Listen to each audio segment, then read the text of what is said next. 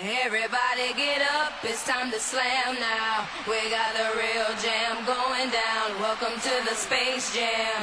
Here's your chance, do your dance at the Space Salve, Jam. salve, meus queridos ouvintes do Caviar Uma Ova! Chega, eu tô me espreguiçando. É a primeira vez que eu tô fazendo isso. No rádio eu ia ser demitido na hora. Eu tô me apresentando pra vocês. Eu tô. Ah, eu não acordei agora não. Eu também não devo satisfação nenhuma. Gente, hoje o episódio é 100% storytelling. E qual é a história que eu vou lhes contar? Uma história minha, da minha adolescência, como eu entrei no basquete. O começo e o final disso foi muito, muito, muito hilário. Então eu vim aqui contar pra vocês, no Caviar Uma Ova de hoje, como se tornar um locutor de rádio.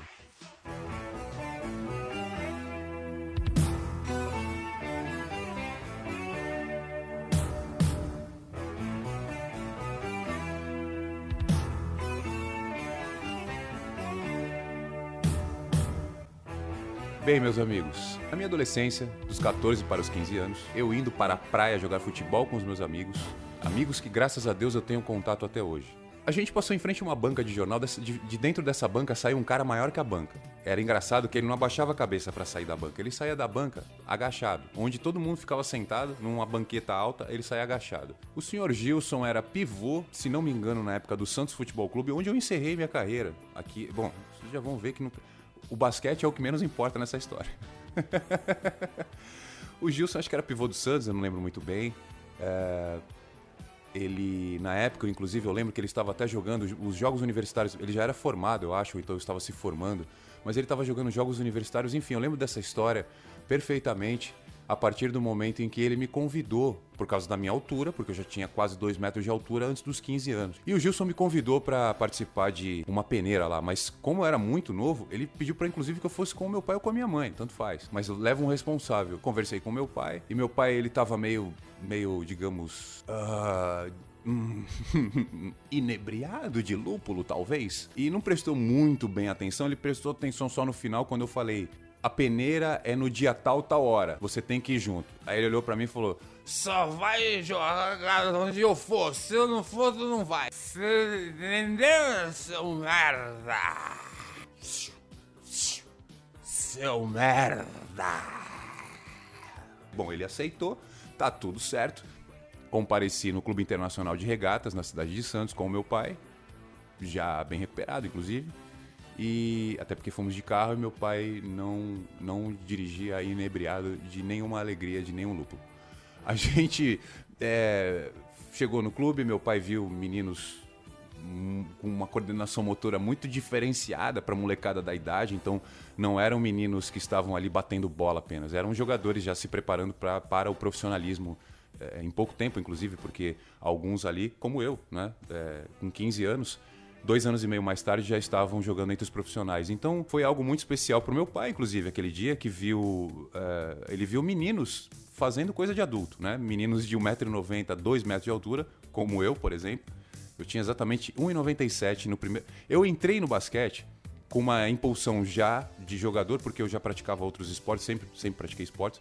Então eu entrei no basquete já enterrando, de, de pulando, de, saltando de longe ainda, mas todo torto, sem coordenação motora nenhuma.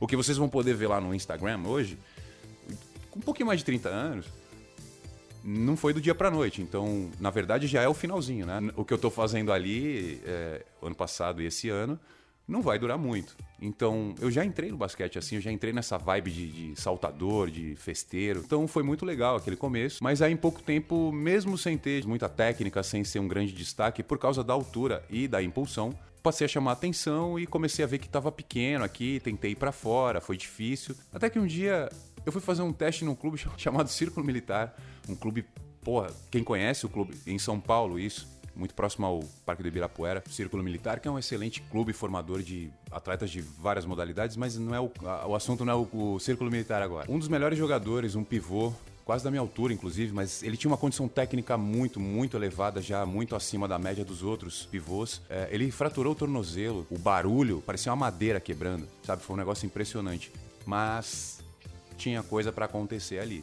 Uma pessoa que estava vendo E eu vi que ela tava meio perdida ali, mas estava tudo uniformizado. Um senhor, aliás, calvo já e tal, todo, todo uniformizado, todo paramentado lá, mas ele parecia estar muito perdido. E aí eu fui entender.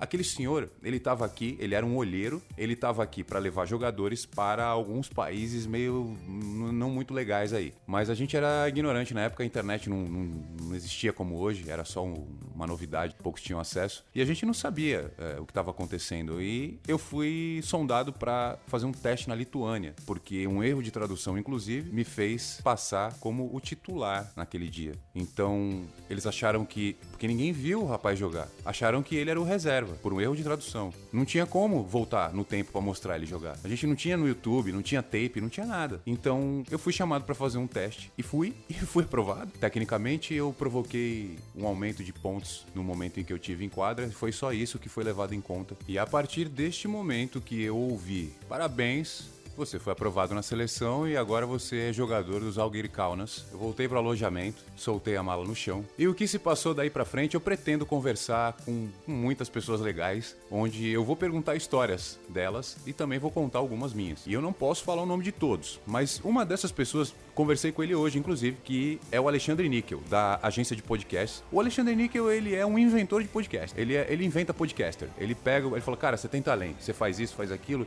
quer ter o teu podcast? Enquanto o cara tá indeciso, o Alexandre Níquel age na surdina, no anonimato e nas sombras como um mágico e entrega uma maleta prateada pro cara, assim, com vários equipamentos lá, gravador de alta fidelidade e aqueles microfones de 6 kg e o negócio tá indo, gente. O podcast agora já é uma realidade. Você não vai mais se divertir, não vai mais ficar feliz ouvindo rádio FM, com um chiado que passou no túnel ou perto das árvores sumiu o sinal, que você ouve o teu amigo que mora a 500 metros não ouve porque tem um prédio no meio. Acabou isso, acabou. A tua rádio predileta, ela tem o sinal dela na internet, é lá que você vai achar.